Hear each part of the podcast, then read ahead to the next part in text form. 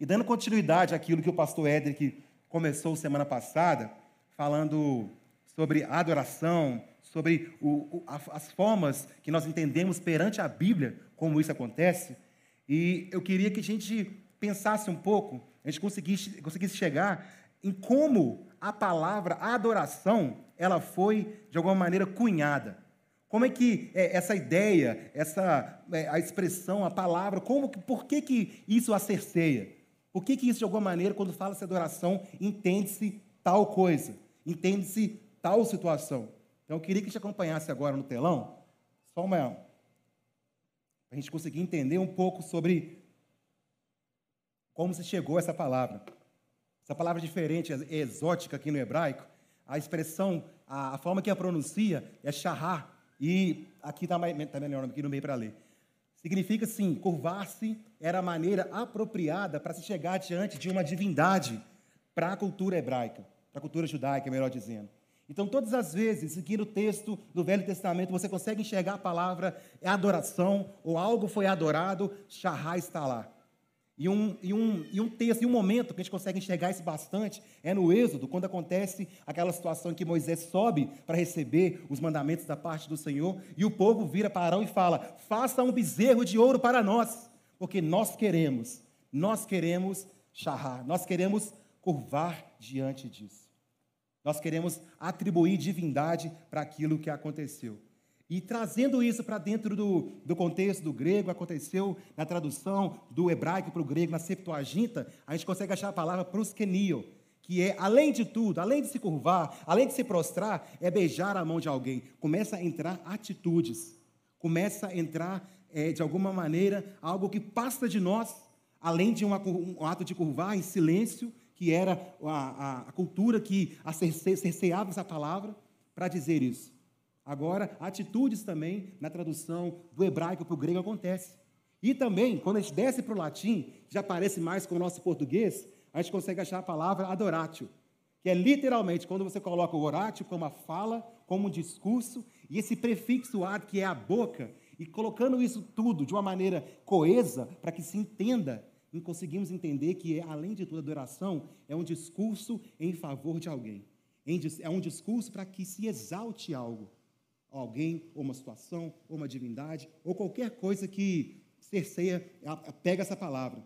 Eu queria convidar você para ler um texto que é, ele é áureo, que ele é praticamente assim, é o campeão de quando a gente começa a cunhar essa palavra, de entendê-la melhor. Então, eu queria que você abrisse sua Bíblia em João, no capítulo 4, do versículo 23. João, no capítulo 4, no versículo 23. Glória a Deus. Como é que a Nina falou? É uma alegria tomar essa caneca aqui, né? É verdade. A água fica até mais. Aleluia. Vamos lá. Não, não fica aleluia. Né? Vamos lá. Verso 23 diz assim: Mas virá a hora, e de fato já chegou, em que os verdadeiros adoradores adorarão o Pai no Espírito, em espírito e em verdade, porque são esses os adoradores que o Pai procura. Estes são os adoradores que o Pai procura. À medida que a gente começa a entender esse texto, a lê-lo, nós começamos a enxergar a ressignificação da palavra adoração. Se outrora o que era dito era celebrado, era o ato de execuções externas, era o fato de se prostrar, era o fato de um discurso, às vezes, bem elaborado. Vem Jesus e diz: não. A adoração que o Pai procura é uma adoração que brota de dentro para fora. Quando a gente começa a entender, assim como o pastor Samuel, ele, ele diz no período do louvor, que a adoração é o reconhecimento quando a gente consegue entender que Ele é o principal e Ele é o suficiente para nós. Ele é aquilo que é a medida exata, a medida necessária para nós. E nós conseguimos entender isso, e nós conseguimos começar a encarnar esse discurso, e principalmente vivê-lo. As coisas começam a ficar mais claras quando se diz sobre a adoração. Antigamente, principalmente aqui no Brasil, Antigamente, que eu falo assim, anos 2000, anos 90, se tratava, diferenciava louvor e adoração assim, de alguma maneira, como era um embate entre a guitarra e um teclado. Era entre música agitada e música lenta. A adoração é música lenta e louvor é música rápida. Já chegou essa, é, essa insanidade de falar isso, para tentar categorizar uma situação. E nós conseguimos enxergar claramente que a adoração não se trata disso. A adoração não se trata sobre me sentir bem. Ela não é para afagar o meu ego. Ela não é para consolar as minhas tristezas. Não é um local para chorar, para, para chorar as minhas mágoas. Mas é um local de reconhecimento da grandeza dele. É um local que, sim, à medida que eu o reconheço como suficiente para a minha vida, chorar é inevitável, falar é inevitável, me expressar é inevitável, porque eu sei em quem tenho crido e também sei que Ele é poderoso para fazer infinitamente mais daquilo que eu penso, sonho, espero, imagino. Ele vai muito mais além, muito mais além. E ao ponto de que, semana passada, nós entendemos a glorificação, que é esse ato aonde nós conseguimos entender como que esse ato do louvor, quando acontece em comunidade, e algo acontece, porque realmente nós acreditamos nisso, porque Deus habita nos louvores do meio do seu povo. Nós conseguimos entender que o motivo e a razão para celebrá-lo, para cantar louvores, é porque ele é digno, que ele merece. E isso passa a fazer parte da nossa adoração. Isso não é a nossa adoração. Assim como qualquer outra coisa em nossas vidas, que nós fazemos para a glória de Deus, isso passa a ser adoração. Entendendo que, quando a gente começa a refletir sobre que a adoração a Jesus nos leva a uma descoberta mais profunda de Deus e daquilo que nós somos chamados a ser na, na graça redentora dele, a nossa identidade nele fica muito mais fácil de ser entendida. Nós entendemos o porquê nós somos chamados a vivermos uma vida santa e reta diante dele, a viver uma vida que ele é o centro de todas as coisas. Nós vamos ler um texto agora em que vou colocar para vocês assim que a gente consegue enxergar que a adoração não é só um momento específico de uma liturgia que adoração não é algo pontual sobre alguma coisa somente. Ela se trata de uma mudança de mente. Vamos ler lá, Mateus 8. Olha que interessante. Mateus 8, no versículo 5. Começa lá. Vamos começar.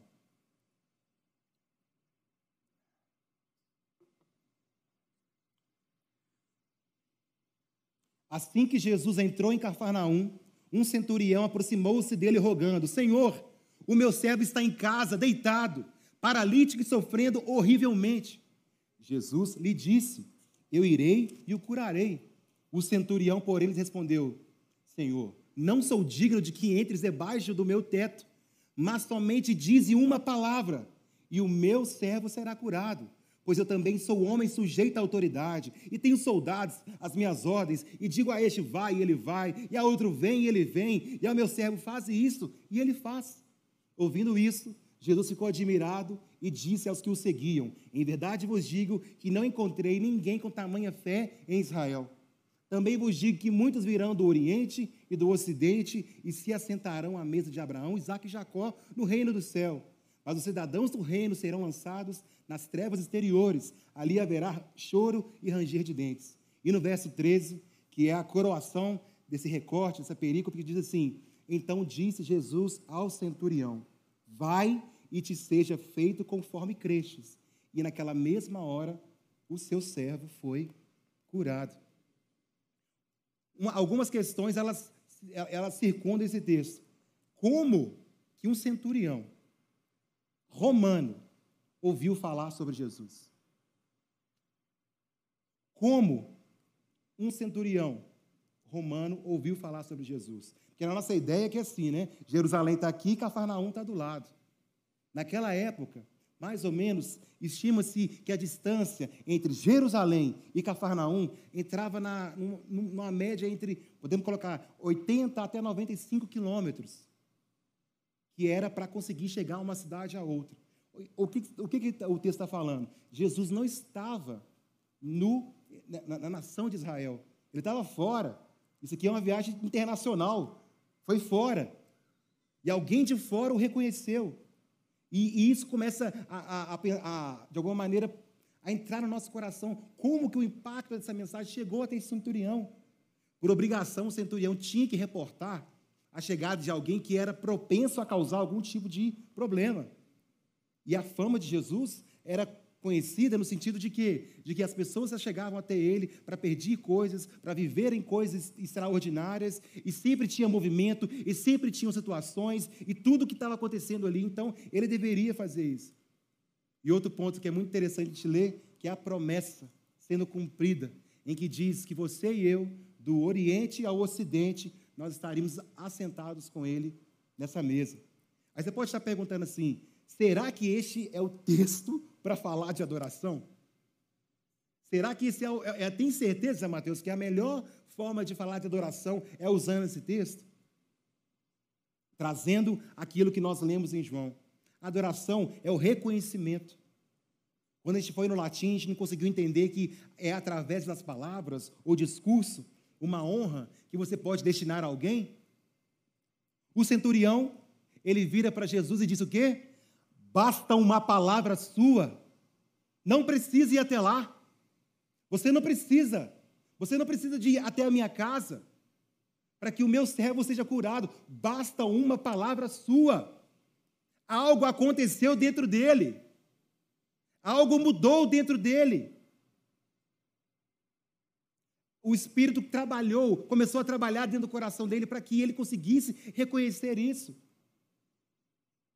Um estrangeiro virou e falou: basta uma palavra sua.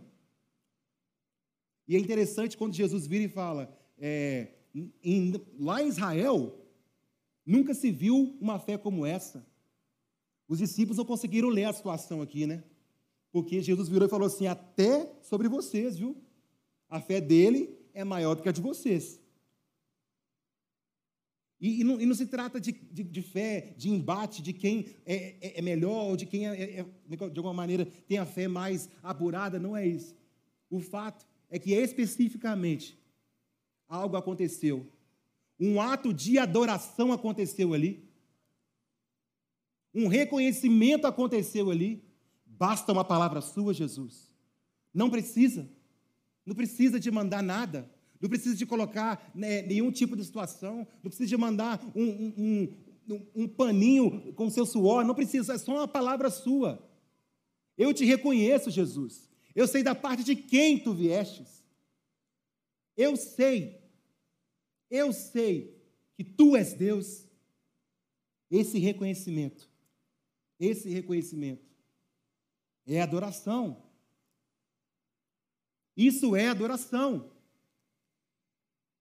E eu sei que vem desconstruindo tudo que você entende de adoração, porque a gente achava, colocava num parêntese, que era só sobre isso aqui, ó.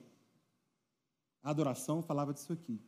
Quanto melhor isso aqui for feito, mais bonita a nossa adoração é. Mais incrível a nossa adoração é. E Jesus vem fazendo o quê? Em João 4, 23? Não. Não se trata apenas disso o reconhecimento de quem Deus é,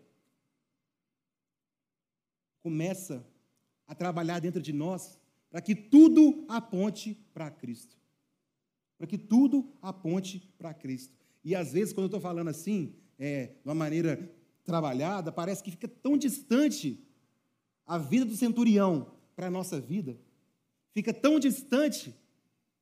Só que não é isso. É o contrário.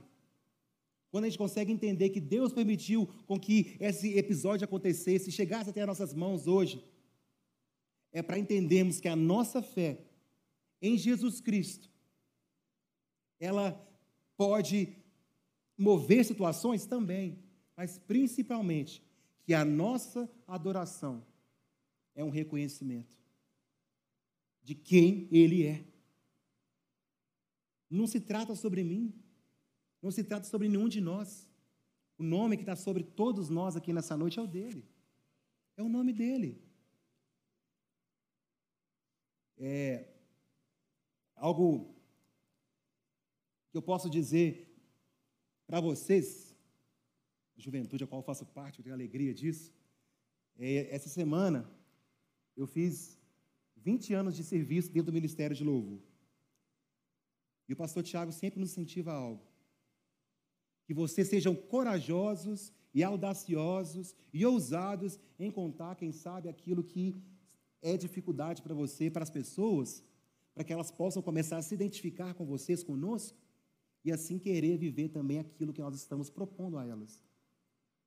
Durante esse tempo todo, eu errei muito nesse sentido de achar que a adoração era um recorte do que acontecia dentro de um culto, ou acontecia dentro do meu quarto, no momento de intimidade com Ele, e categorizar isso.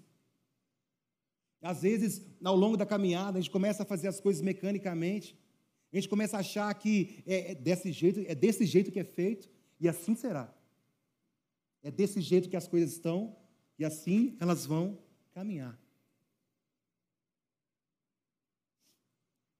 E eu consigo enxergar para nós essa noite, assim como para mim, Jesus vindo e apontando, não. Adoração não se trata sobre isso. Não se torne cego e não permita, ao ponto de não permitir que o Espírito Santo continue, continue esta obra na sua vida.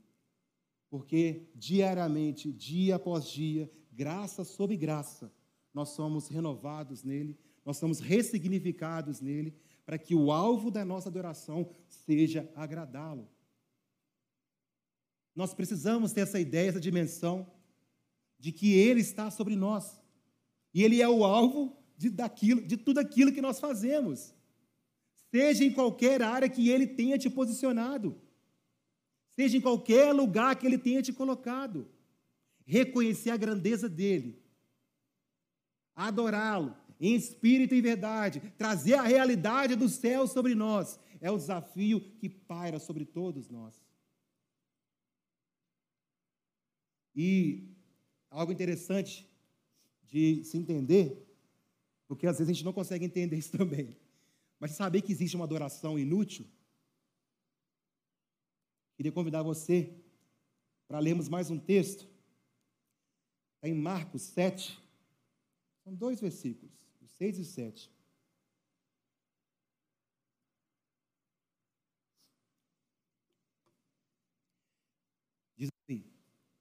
Jesus respondeu: Hipócritas, como Isaías estava certo quando falou a respeito de vocês, ele escreveu assim: Deus disse: Este povo com a sua boca diz que me respeita, mas na verdade o seu coração está longe de mim.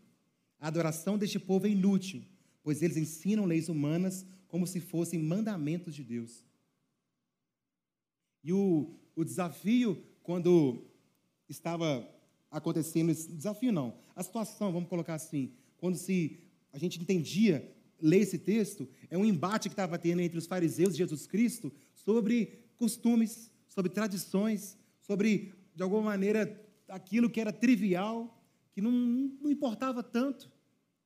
E Jesus disse: hipócritas, assim como disse Isaías. E quando você vai lá em Isaías 26, você vê uma coisa: o povo numa perversidade o povo trocando o alvo da adoração, trocando a essência daquilo que eles foram chamados para ser. Que eles foram transformados para ser. E adorando, às vezes, outros deuses, mas faziam questão de executar as festas, faziam questão de executar toda a tradição que estava ali.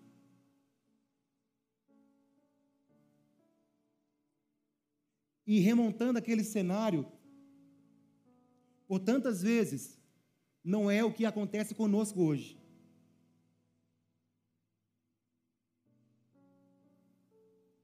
Por tantas vezes, a gente consegue ver nós mesmos optando por querer viver uma, uma liturgia, por reduzir a presença de Deus a, a espaço, a tempo, a locais. Porque é assim que o povo estava fazendo naquela época. O povo literalmente estava de alguma maneira, deixando de lado o primordial, o essencial.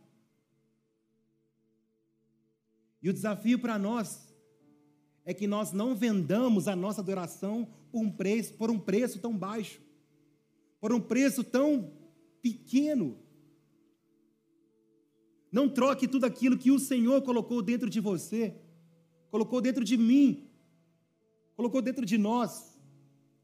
Vou prestar o meu culto, tem que chegar no horário, vai acontecer isso, vai ser lindo, vai ser bênção, vou prestar a minha adoração da maneira que eu devo, devo fazer, que eu sou orientado a realizar.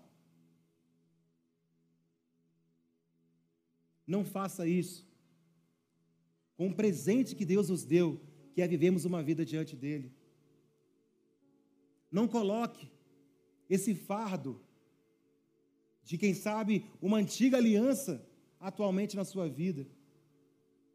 Você não precisa se preocupar com cenários antigos, com quem sabe uma liturgia dentro de você, enquanto o coração, o nosso coração está distante dele.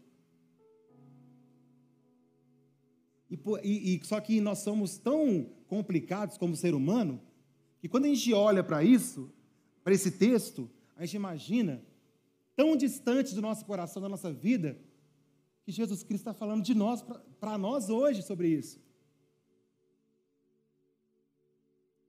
O alerta, cuidado com a sua adoração. Cuidado com as categorizações que você está fazendo para com algo que excede o que você está achando que é. Tome cuidado para a sua adoração não se tornar inútil. Porque o inútil não desqualifica a adoração.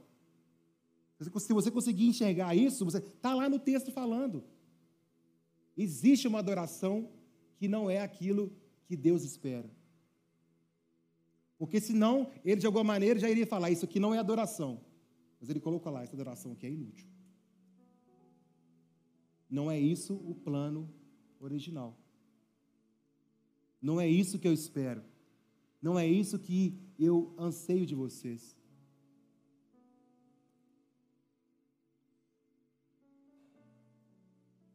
Que nós, a cada dia mais, a gente tome cuidado com isso.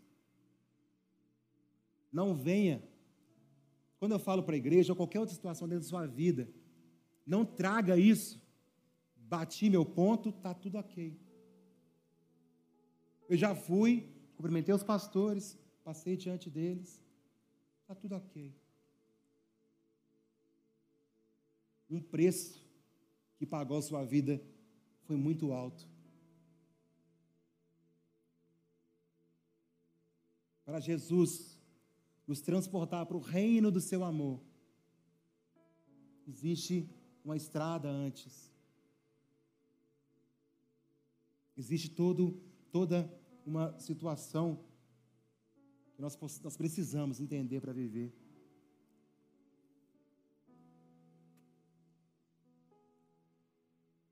E eu queria também trazer mais um texto para a gente refletir sobre essa ideia da adoração.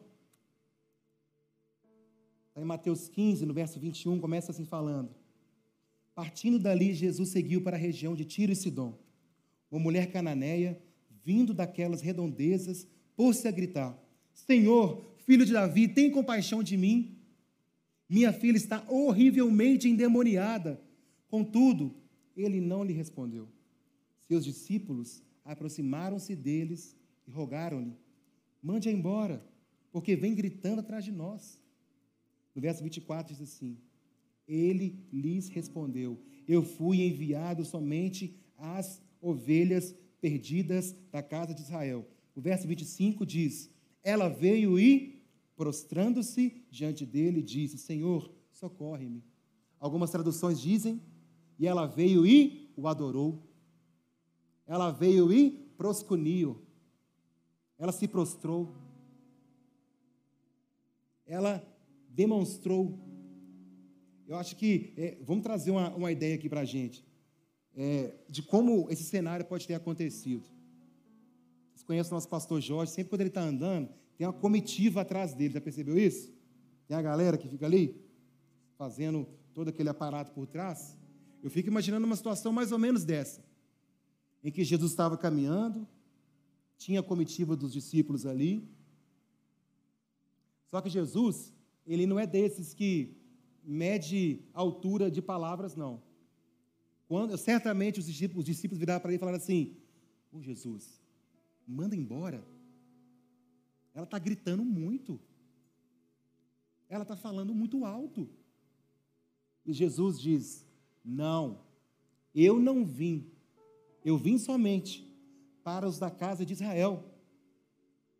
No 24 diz assim: Ele lhes respondeu: Eu fui enviado somente às ovelhas perdidas da casa de Israel. E aí vem para o 25, a gente volta no 26. Ele, porém, lhe respondeu: Não é justo tomar os filhos, o pão dos filhos e jogá-lo para os cachorrinhos. É, é, é, o ponto que eu falei daquela, da, dessa figura que eu estou fazendo em relação ao pastor Jorge. E quando, de alguma maneira, você consegue imaginar, se fosse uma situação dessa, na hora que ela ouviu Jesus dizendo isso, a primeira coisa que ela fez foi não importar com nada, e ela foi direto para ele furando todo aquele bloqueio, toda aquela comitiva, toda aquela situação que estava ali, e dizendo: Olha só, vem comigo aqui, no verso 27. Ao que ela disse: Sim, Senhor, mas até os cachorrinhos comem das migalhas que caem da mesa do dono. Então Jesus respondeu: Mulher, grande é a tua fé, seja feito a ti como queres. E desde naquela hora ela a sua filha ficou boa. No verso 24, como é dito, o adorou, prostrou, entregou. Ela baixou a sua cabeça, ela reconheceu, porque vocês lembram o que ela veio gritando? Filho de Davi, tenha compaixão de mim. Filho de Davi, tenha compaixão de mim.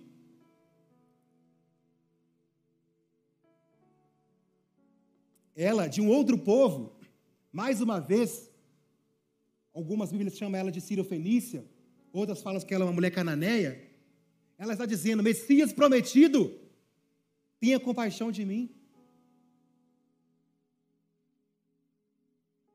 Deus encarnado, tenha compaixão de mim. Ela reconheceu de novo. Ela virou e disse: Tenha compaixão de mim, porque você pode ter. Você pode ter compaixão de mim. Você é Deus.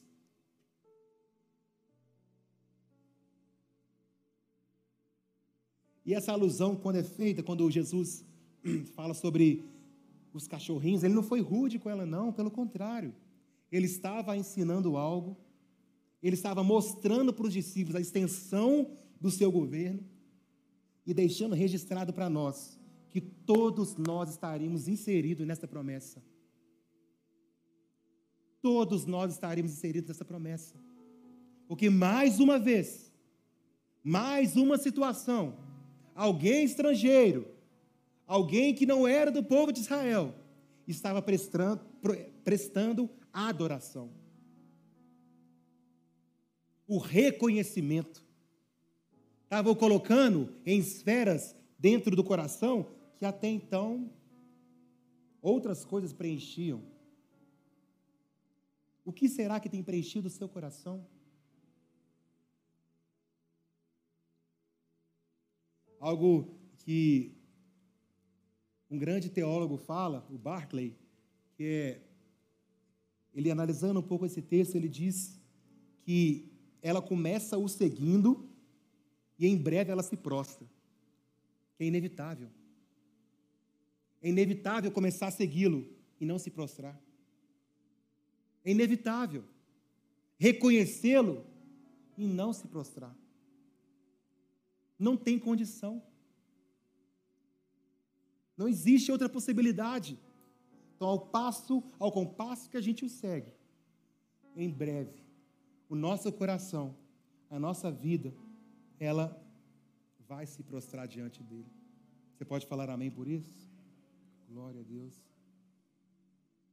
Falar de adoração é falar de fé, é falar de milagres, é falar de sinais, é falar de impossíveis. Não porque existe um poder místico nela mesma, Não. Mas é para quem ela está sendo direcionada. Se você traçar uma linha, um paralelo, atitudes de fé geraram milagres.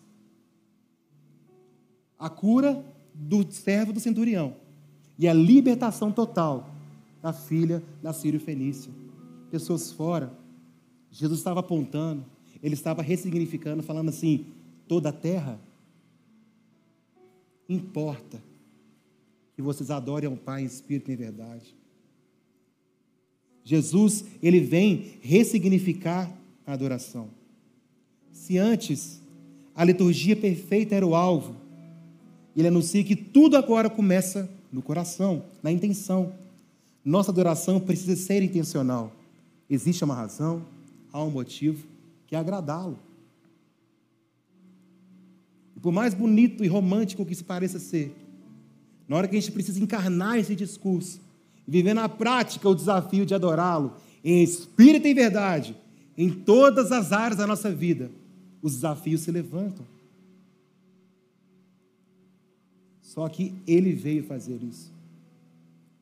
E ao ponto que é gerado em nós esse entendimento, nessa edificação pessoal, nós não conseguimos conter isso e transbordar para o outro. É inevitável. Viver eclesia, viver a comunidade, algo em fé, algo em comum, é inevitável.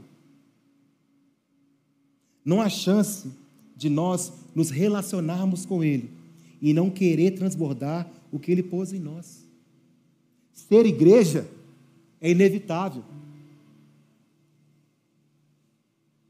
Viver isso aqui é inevitável. Trabalhar a, a ideia da glorificação, como a gente acabou de viver esse período de louvor incrível. E isso viver dentro de nós. É inevitável que isso não aconteça. Por quê? Como é que o pastor Edson falou semana passada, por mais clichê que seja, é tudo sobre ele. É tudo sobre ele. E assim como foi lido no início, que o Pai está à procura, o verbo está muito bem definido aqui, que ele está procurando. Ele não está satisfeito. Hoje, nessa hora, os olhos dele estão passando neste lugar.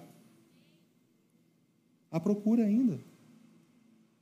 O texto falou, ele procurou e não encontrou.